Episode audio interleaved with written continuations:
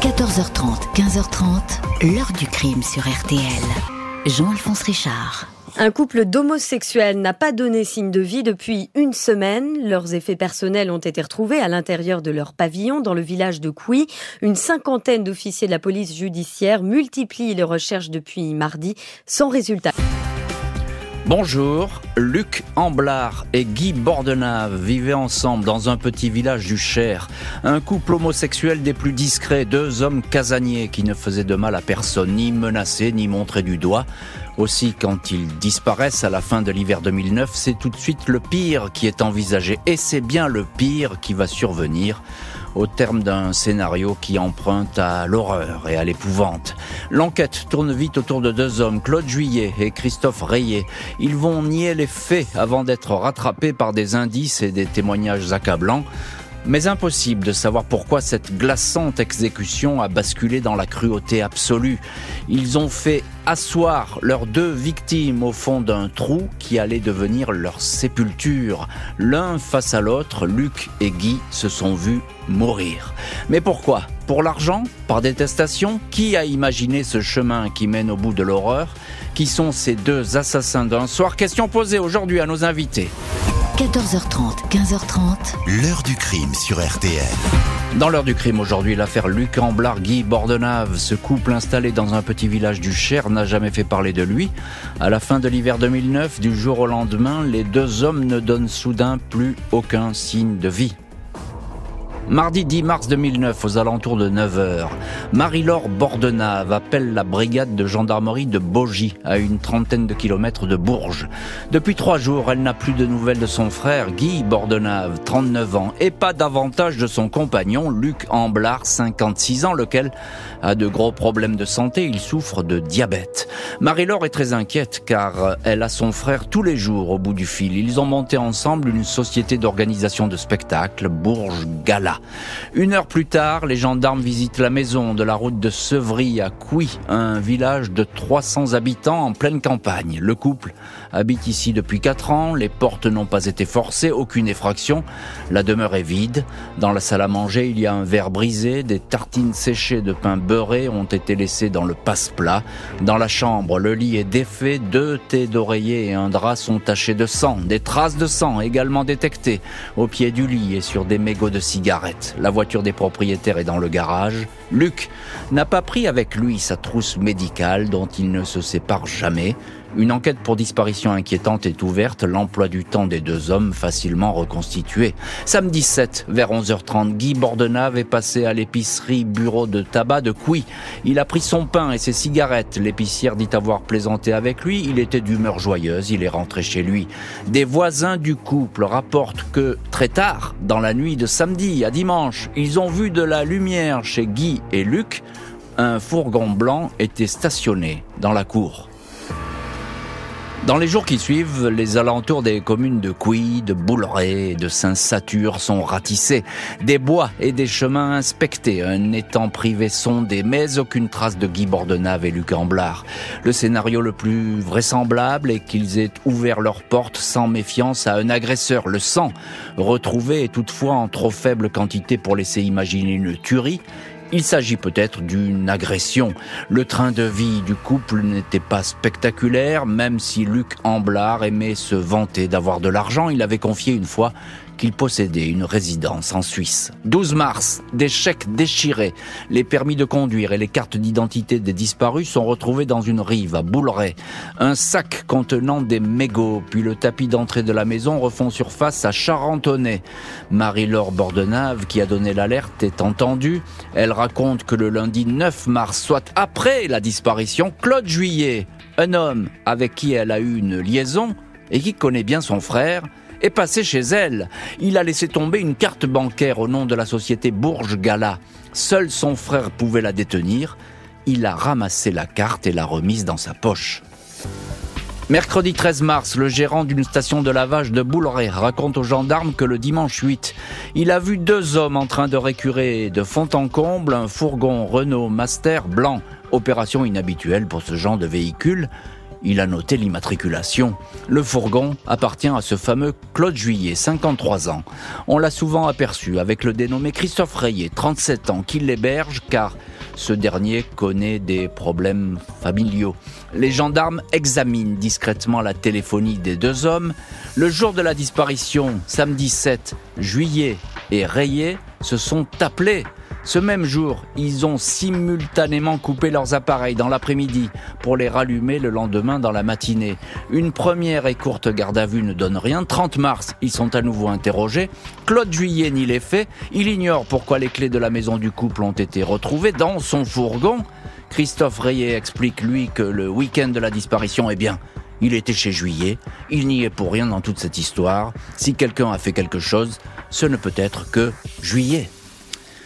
Les dénégations du duo ne vont tenir que quelques semaines avant de passer des aveux complets. 14 mai 2009, deux mois après la disparition, le premier suspect, Claude Juillet, est entendu par le juge d'instruction. Cette fois, il ne cherche plus à dissimuler les faits. Il avoue avoir tué avec Christophe Rayet les deux hommes. Il s'agissait pour lui de régler un problème.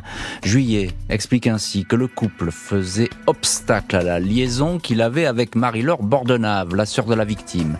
Luc Amblard et Guy Bordenave désapprouvaient cette relation, ils le dénigraient et ne perdaient pas une occasion pour se moquer de lui. Claude Juillet dément tout mobile financier.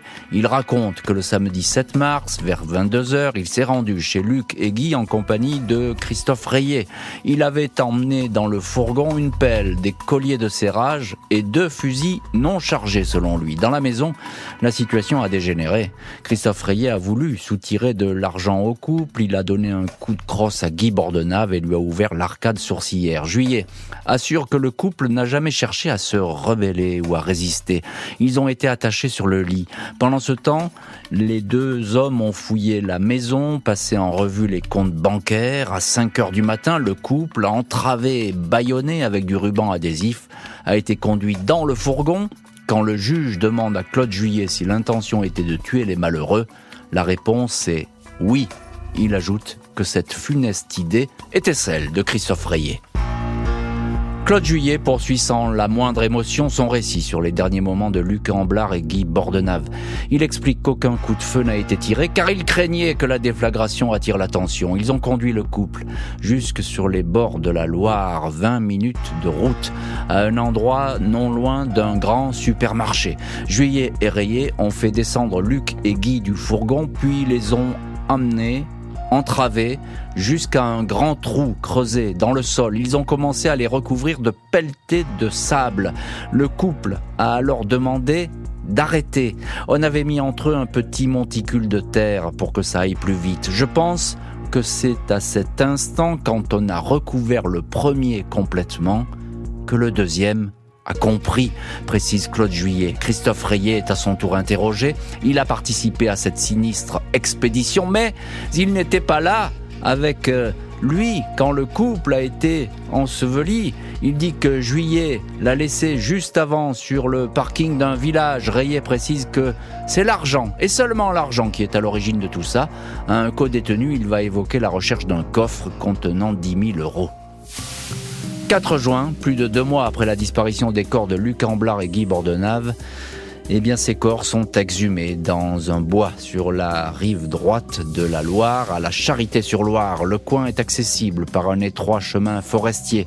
Les deux cadavres en décomposition ont les poignets entravés par des colliers de serrage, les bouches obstruées par du ruban adhésif. Ils sont retrouvés habillés, assis dans le trou, presque l'un en face de l'autre. Ils se regardaient quand le sable a fini par les étouffer. Selon les légistes, les corps ne portent aucune trace de coup qui aurait pu s'avérer mortel. Seul Guy Bordenave a une blessure à l'arcade sourcilière. Tous deux sont morts asphyxiés lors de l'ensevelissement. Les gendarmes décrivent une fosse de 2,30 m de longueur, 1,10 m de largeur pour 1,07 m de profondeur. Juste la place pour les deux corps. C'est Claude Juillet qui avait repéré ce coin discret, seulement connu de quelques joggeurs du dimanche. Il va falloir encore deux ans d'enquête, une reconstitution et l'avis des psychiatres pour boucler le dossier.